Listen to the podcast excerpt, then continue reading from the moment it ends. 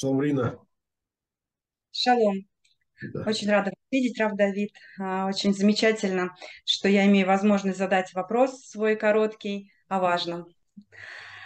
А, Мой вопрос связан с Торой. Уроки Торы – это основа еврейства. Тора делает нас еврейским народом. Есть заповедь изучать Тору. Как мужчинам, так и женщин заповедовано. А, На Торе держится мир. И общеизвестный факт, что многие цивилизации, даже в свое время очень успешные, они просто исчезли, а еврейский народ продае- продолжает а, жить. Конечно же, это заслуга евреев, которые э, в во все времена занимаются изучением Торы. Если человек хочет жить еврейской жизнью, то без таких уроков никак. И мне кажется, что цель еврея– это прилепиться к своему Творцу, к Создателю. Как это сделать и как э, нужно жить по Торе? Э, Спасибо, Рина, за интересный вопрос. Я попытаюсь ответить на него словами царя Соломона. Царь Соломон говорит такую притчу про Тору. «Икараи мипниним, выколь хафацейха лоишвуба». Дороже Тора жемчуга, и все наши желания не сравнятся с ней, с Торой. То есть он делает два сравнения. Он сравнивает Тору с украшением, с жемчугом и со всеми желаниями. И говорит, что Тора даже дороже, представляете, даже дороже, чем жемчуг. И никакие вот все желания, которые у нас есть, они не сравнятся с, с Торой. Давайте разберем, что имеется в виду. Давайте. Вообще э, человек, когда идет что-то приобретать, есть, есть две причины, почему он покупает. Или вещь ему нужна, в- вещь практичная, например, нужна еда, одежда, машина, мебель, вещь, которая нужна для жизни, или вещи, которые дорогие и красивые, которые добавляют ему почет, уважение. Например, покупает какие-то дорогие украшения, он покупает, э, например, он может купить простую машину или простую одежду, он покупает дорогую, красивую одежду, дорогую машину. Это дает, добавляет ему уважение. Как какой-то более, он становится более такой ценный, выглядит более, как, более, более важным. Да, э, и, и вот э, царь Соломон говорит, что тоже в Торе есть обе эти вещи. Да, это она дороже, чем жемчуг, и она интереснее, чем она желание, чем другие желания. Да, что имеется в виду? Начнем с украшений. Украшения, с помощью украшений человек, в чем их сила, он может выйти за рамки природы. Или Если по природе человек не очень красивый, но одеть на него красивый костюм, сделать ему макияж, красивую прическу, одеть на него там, красивые часы, украшения, то он будет выглядеть Будет более намного привлекательно. Да, более интересно. Например, я никогда не видел некрасивой невесты. Не бывает некрасивых невест. Да, потому что всегда свадебное платье, всегда макияж, да, все, все, и всегда выглядят красиво. То же самое с помощью Торы, это тоже как украшение, но только с помощью Торы можно украсить свое животное.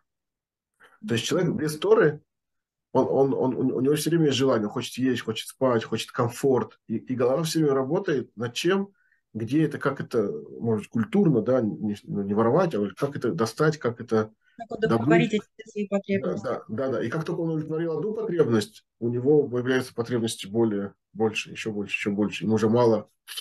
На там, порядок выше. Да, да, маленькая, маленькая квартира, он хочет большой дом, он хочет лучшую машину, он хочет э, удобные там, поездки и так далее. И, и вот и, гол- голова все время начинает думать, каждый раз э, ухищ- ухищряться еще, где удовлет- удовлетворить, как удовлетворить свои желания. Да, Тора, она такое украшение, она поднимает человека над желаниями. То есть, когда, э, когда он изучает Тору, а- оно, он, э, он, он тут раскрывает свои внутренние ресурсы. Душа – это самый большой ресурс, который есть у нас внутри, божественная душа. И, и- и она позволяет ему выйти на свободу. То, что вот мы в Песах делаем, мы выходим на свободу из э, этого материального рабства, материальной зависимости. И человек может э, делать э, вещи, которые не только его тело хочет, а он может э, делать желание, желание Творца. Он может подниматься духовно, он может делать мицвод, он, дел, да, он живет над этими, над этими желаниями. Наоборот, эти желания, там, вот, кушать, он, а, а он подчиняет под, э, под, под разум. То есть не желание управляет человеком, а человек может контролировать и управлять своими желаниями. Да, как, ну да, как вот царь называется Моах Лев Кавет. Сначала думает, потом mm-hmm. сердце, а потом уже исполнение. И, конечно, человек там желает вкусно есть, но он это, эти трапезы делает в шаббат. Самый вкус оставляет на шаббат и там, на праздник и так далее. То есть у него он не убивает свои желания, он их именно направляет. Как это можно сделать? С помощью чего? С помощью Торы. Это, это реальное украшение, когда человек углубленно изучает Тору, то у него, вот, эти, вот этот внутренний ресурс его, это, это его душа, она раскрывается, свет Торы заходит в него, знание Торы в него заходит, и он совсем по-другому э, управляет собой. Он может э, подчинить свои желания и направить их э, в нужную сторону, чтобы не, не они им руководили, а он будет руководить желаниями. И вы, вы, наверное, спросите, почему царь Соломон сравнивает именно с жемчугом. Да, и золото, серебро. Да. Угу. Потому что особенность жемчуга, э, что его на, на иврите жемчуг это пниним. А иврит очень точный язык, да, божественный язык. Пниним это слово пним, это внутри, а пниним это внутри-внутри. Два, дважды внутри. Потому что э, жемчуг добывается, сначала нужно нырять под воду глубоко, найти, ракушку эту, и потом из этой ракушки достать, достать этот жемчуг. То же самое, что если Тора так вот, есть внешняя Тора, которую человек изучает, чтобы исполнять, а есть внутренняя Тора, которая может войти в него и там внутри его поменять, его мировоззрение, его качество, его раскрыть вот этот его, его душевный потенциал. Да? И вот если он так учит Тору, тогда она дороже, чем... Потому что любые украшения это всего лишь внешне. Если, допустим, человека снять эти костюмы, эти часы, то он останется кем он есть на самом деле. Да? То есть встречая человека по одежке, да, и поэтому можно его одеть, и он пройдет впечатление, что он красивый, но внутри он не, не изменился. Тора, она может изменить человека изнутри. А второе сравнение – это желание. Так вот, царь Соломон говорит, что никакие желания не сравнятся с желанием Торы, Имеется в виду, что только Тора дает нам остроту желаний. Например, человек живет, он думает, вот мне там, встречаться с девушкой, там не встречаться, жениться на ней, не жениться, детей там стоит там, заводить, или одного, может быть, не стоит, а может для себя пожить, да, а может там, вот если там пожил, может уже развестись, может другую жену найти. То есть у человека нету какого-то вот такого стержня, который его бы, его бы вел и эти желания у него такие, они временные, они все время меняются. Когда человек изучает Тору и знает, что, что такое семья по Торе, да, для него э, строительство семьи – это такая ценность становится, это, его желание становится таким ярким, серьезным, именно построить дом, построить семью. Когда он женился, это не просто до того, как закончилась батарейка, там год, два, три, а именно есть желание строить семью, чтобы укреплять отношения с каждым годом, чтобы в семье любовь и уважение росли с каждым годом, они, наоборот, не охлаждались. Надежный вектор по жизни. Да, то есть, то есть Тора, она, она сильнее всех желаний в плане, что только через изучение Торы, когда мы изучаем э, истории про Авраама, про Ицхака, да, про Хесед, которые, которые они делали, да, дом Авраама был открыт всегда для гостей, и он принимал, да, и рассказывал про Бога. Эти, когда мы все истории изучаем, мы понимаем ценность этих вещей, да, которые вокруг нас.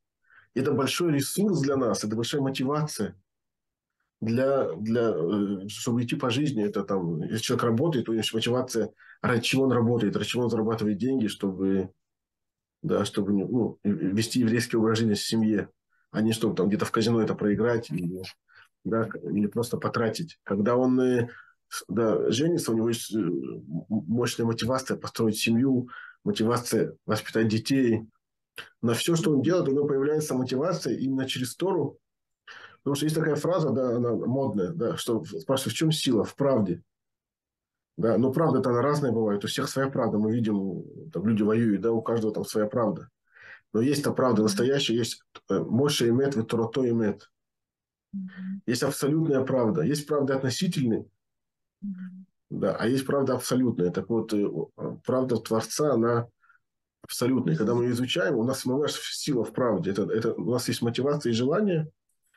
Поэтому вы правильно сказали, что Тора, она, она нами движет, и поэтому многие народы, которые вроде бы они поднимались, и, и даже евреев порабощали, то, а потом они пропадали, исчезали, а еврейский народ продолжает много веков благодаря Торе, как вы сказали правильно, потому что в Торе сила, как, как, потому что сила в правде, а Тора это Тора это мед, это сила, и это вот настоящие ресурсы для человека, вот как найти время, да, многие спрашивают, да, потому что если ты поймешь, что настоящий ресурс для твоей жизни, это и, и внутри, изменить себя изнутри, и, и плюс руководство, получить мотивацию для жизни, это, это только в Торе.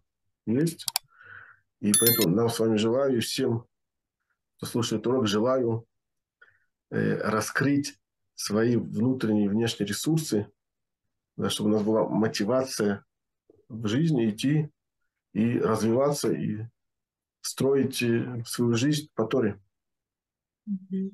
Все поняла. Все верно. Спасибо вам большое, Равдавид, за ваш ответ. Благодарю. Всего хорошего.